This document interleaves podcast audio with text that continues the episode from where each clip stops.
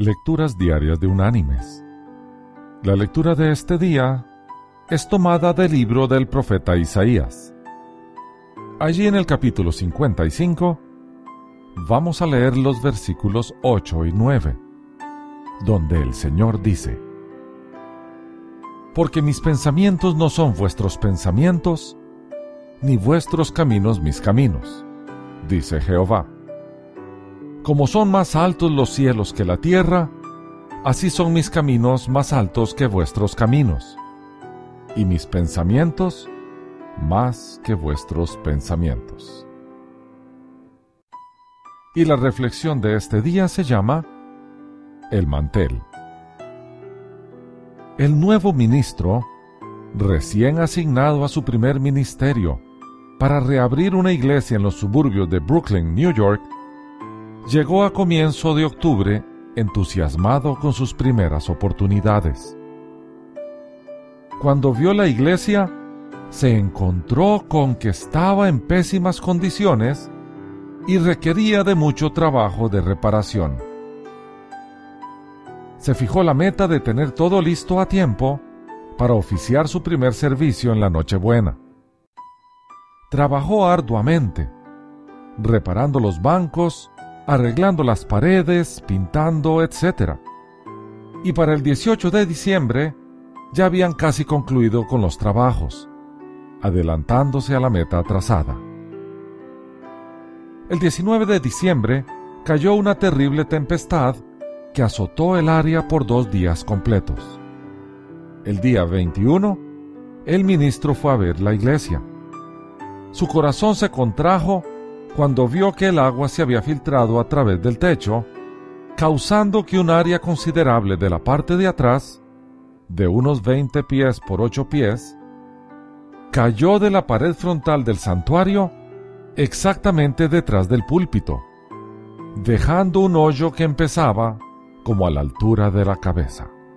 El ministro limpió el desastre en el piso y no sabiendo qué más hacer, sino posponer el servicio de Nochebuena, salió para su casa. En el camino notó que una tienda local estaba llevando a cabo una venta del tipo mercado de pulgas, con fines caritativos, y decidió entrar. Uno de los artículos era un hermoso mantel hecho a mano, color hueso, con un trabajo exquisito de aplicaciones, bellos colores y una cruz bordada en el centro. Era justamente el tamaño adecuado para cubrir el hoyo en la pared frontal. Lo compró y volvió atrás camino a la iglesia. Ya para ese entonces había comenzado a nevar. Una mujer mayor iba corriendo desde la dirección opuesta, tratando de alcanzar el autobús, pero finalmente lo perdió el ministro la invitó a esperar en la iglesia donde había calefacción, porque el próximo autobús tardaría 45 minutos más en llegar. La señora se sentó en el banco sin prestar atención al ministro, mientras éste buscaba una escalera, ganchos, etc., para colocar el mantel como tapiz en la pared. El ministro apenas podía creer lo hermoso que lucía y cómo cubría toda el área del problema. Entonces él miró a la mujer que venía caminando hacia abajo, desde el pasillo del centro. Su cara estaba blanca como una hoja de papel. ¿Dónde consiguió usted ese mantel? preguntó. El ministro le explicó. La mujer pidió revisar la esquina inferior derecha para ver si las iniciales E, B, G aparecían bordadas allí. Sí, allí estaban. Estas eran las iniciales de la mujer y ella había hecho ese mantel 35 años atrás en Austria. La mujer apenas podía creerlo cuando el ministro le contó cómo acababa de obtener el mantel la mujer le explicó que antes de la guerra, ella y su esposo tenían una posición económica holgada en Austria. Cuando los nazis llegaron, la forzaron a irse. Su esposo debía seguirla la semana siguiente. Ella fue capturada, enviada a prisión y nunca volvió a ver a su esposo.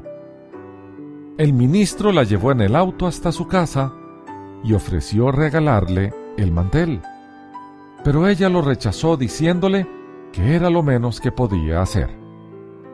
Se sentía muy agradecida, pues vivía al otro lado de Staten Island y solamente estaba en Brooklyn por el día para hacer un trabajo de limpieza de casa. Qué maravilloso fue el servicio de Nochebuena. La iglesia estaba casi llena. La música y el espíritu que reinaban eran increíbles. Al final del servicio, el ministro despidió a todos en la puerta y muchos expresaron que volverían. Un hombre mayor, que el ministro reconoció del vecindario, seguía sentado en uno de los bancos mirando hacia el frente, y el ministro se preguntaba por qué no se iba. El hombre le preguntó dónde había obtenido ese mantel que estaba en la pared del frente, porque era idéntico al que su esposa había hecho años atrás en Austria, antes de la guerra. ¿Y cómo podían haber dos manteles tan parecidos?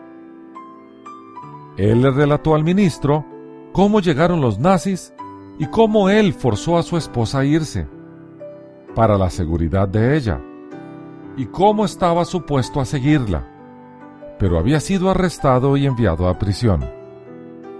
Nunca volvió a ver a su esposa ni su hogar en todos aquellos 35 años. El ministro le preguntó si le permitiría llevarlo con él a dar una vuelta. Se dirigieron en el auto hacia Staten Island, hasta la misma casa donde el ministro había llevado a la mujer tres días atrás. Él ayudó al hombre a subir los tres pisos de escalera que conducían al apartamento de la mujer. Tocó la puerta y presenció la más bella reunión de Navidad que pudo haber imaginado. Todo por el mantel. Mis queridos hermanos y amigos, ¿Cómo entender cuáles eran los propósitos de Dios al separar a esta pareja por tantos años? Nuestra mente finita no puede comprender al ser infinito. Menos debemos justificarlo o excusarlo. Sus pensamientos son mayores que los nuestros y sus caminos sin duda mejores que los nuestros. Aprendamos a confiar en su sabiduría. Esta mueve su voluntad y ella es buena, agradable y perfecta. Que Dios te bendiga.